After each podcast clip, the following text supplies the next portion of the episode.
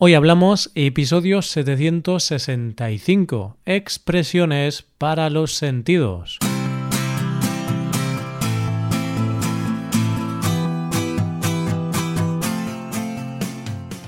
Bienvenido a Hoy Hablamos, el podcast para aprender español cada día. Ya lo sabes, publicamos nuestro podcast de lunes a viernes. Si quieres ver la transcripción, la hoja de trabajo de cada episodio, y disfrutar de muchas otras ventajas, puedes visitar nuestra web hoyhablamos.com.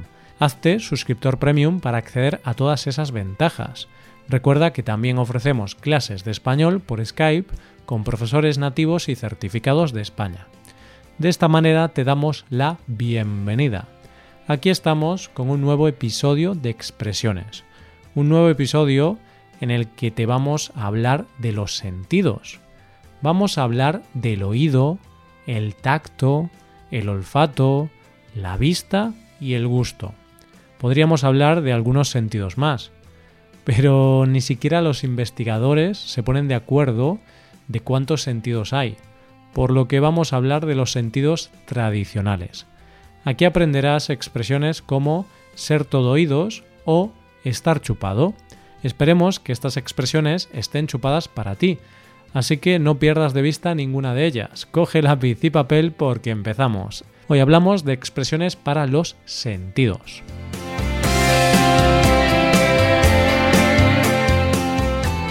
Hablamos de los sentidos. Ya sabes que los sentidos son los mecanismos con los que percibimos los estímulos, tanto internos como externos. Tenemos cinco, pero son muchos los que defienden que hay algunos más. ¿Tenemos un sexto sentido? no lo sé, pero se dice que el sexto sentido es el de la intuición, el de ser capaz de ver y sentir algo que los demás no sienten. Nuestra intención no es crear debate en este ámbito, pero sí que tenemos otra intención. Te voy a relatar una breve historia en la que vamos a escuchar cinco expresiones conectadas con los sentidos tienes que estar atento para descubrirlas todas. Hablamos del regalo que recibió Fernando de los Reyes Magos. Fernando es un niño de 8 años. Este año ha sido bueno. Bien, en realidad no, no ha sido muy bueno. No está sacando buenas notas en la escuela y además está siendo bastante rebelde en casa. Sin embargo, hace unos días los Reyes Magos llegaron a las casas de los españoles para dejarles regalos. Recuerda que en España suelen ser los Reyes Magos los que llevan los regalos a las casas. Fernando escribió una carta a los Reyes Magos. Y claro, ellos son todo oídos, siempre intentan cumplir los deseos de los niños, al igual que sus padres, que también son todo oídos e intentan ayudar a los reyes con todos sus deseos. No obstante, este año los padres de Fernando han ido de duros. Han ido de duros porque su hijo no se ha comportado bien recientemente, por lo que no han sido tan generosos con los regalos como en otros años. Bien, pues, ¿qué pasó cuando Fernando se levantó el día 6 de enero por la mañana y fue corriendo a buscar los regalos? Pues que se encontró carbón en lugar de la bicicleta que había pedido. Sí, carbón, el regalo que reciben los niños malos. Fernando se puso triste, pero algo le olía a chamusquina. Sabía que los Reyes Magos no dejan a los niños sin regalos. Dos minutos después, tras perder de vista a sus padres, vio cómo en el garaje había una bicicleta nueva. La bicicleta que había pedido, por supuesto. Fernando se pasó el resto del día montando en bici algo que para él está chupado, puesto que monta en bicicleta desde que tenía tres años. Bien, esta es la historia. Qué bien que el chico recibiera su bicicleta. Ningún niño puede quedarse sin regalos en el Día de los Reyes. Vale, pues vamos a ver las expresiones que hemos utilizado en esta historia. He dicho que los Reyes Magos son todo oídos. Esta es la primera expresión del día, ser todo oídos. Decía que los reyes son todo oídos porque siempre intentan cumplir los deseos de los niños. ¿Qué puede significar esto? ¿Significa que los reyes tienen unas orejas muy grandes? Creo que no. Se dice que alguien es todo oídos cuando presta toda su atención, cuando está dispuesto a ayudar. Por supuesto que los Reyes Magos están siempre dispuestos a ayudar y llevarles a los niños los regalos que piden. Eso sí, no demasiados, puesto que los camellos no pueden llevar demasiado peso. en este caso, podemos decir que los reyes fueron todo oídos porque prestaron atención a lo que Fernando les escribió en la carta. En cuanto al uso de esta expresión, puedo decirte que se utiliza bastante, especialmente cuando alguien quiere decirte algo importante y quieres demostrarle que estás dispuesto a escucharlo. Si un amigo te dice que necesita hablar contigo porque mm, tiene un problema, podrás decirle Soy todo oídos, dime qué te ha pasado. Y ahora te hablo de la segunda expresión utilizada antes, ir alguien de duro. Decía que los padres de Fernando han ido de duros este año. Han ido de duros debido al mal comportamiento de su hijo. Ha habido menos regalos y además también ha habido carbón.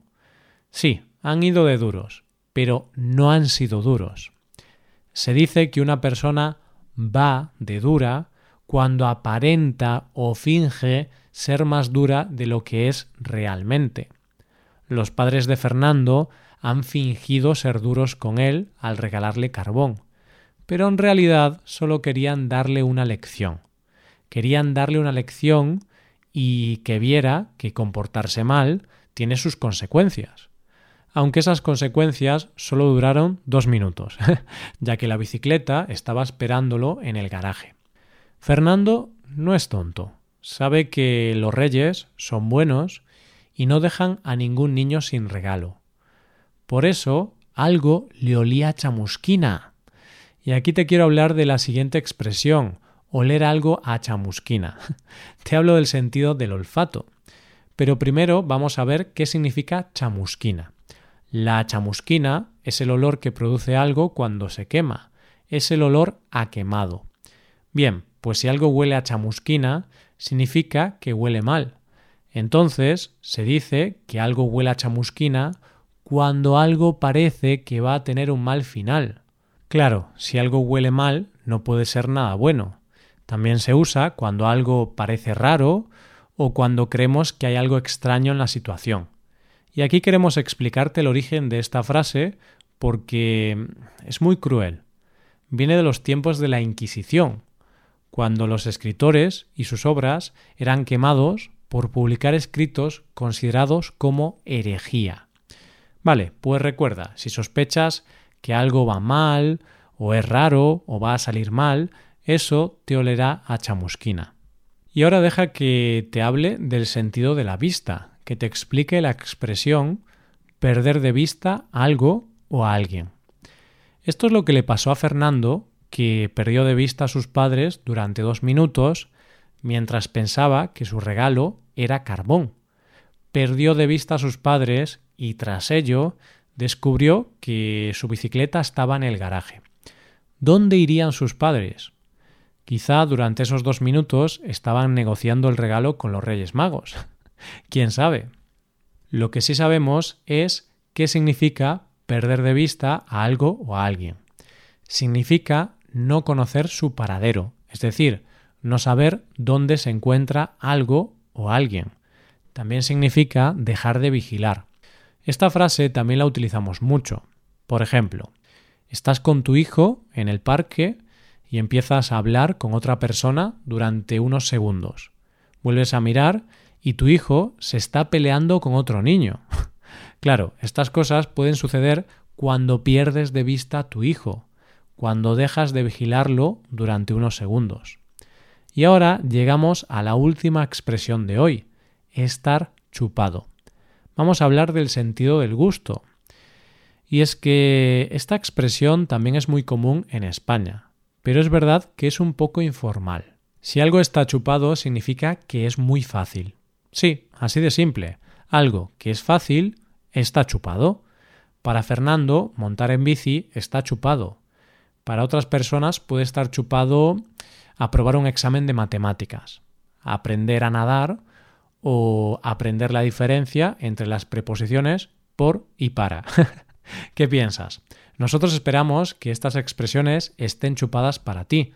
Recuerda que hoy hemos practicado con cinco expresiones. Ser todo oídos, ir de duro, oler a chamusquina, perder de vista algo o a alguien y estar chupado. Y además también hemos aprendido el nombre de los cinco sentidos, el oído, el tacto, el olfato, la vista y el gusto. Ahora queremos que utilices tu sexto sentido para utilizar estas expresiones en el futuro. Y así vamos a empezar a despedirnos. Aquí acaba el episodio de hoy. Déjame que te diga dos cositas, como siempre. Soy un pesado, pero bueno, estas son dos de las maneras en las que puedes participar en este podcast. Ya sabes que puedes hacerte suscriptor premium, de esta forma podrás ver la transcripción de los episodios, la hoja de trabajo con explicaciones y ejercicios y el podcast premium semanal. También puedes tomar clases de español con nosotros, con profesores nativos y certificados. Puedes tomarlas a través de Skype o a través de cualquier otra plataforma. Así que ya lo sabes, búscanos en nuestra página web hoyhablamos.com. Muchas gracias por escucharnos. Nos vemos en el episodio de mañana con más noticias en español. Pasa un buen día. Hasta mañana.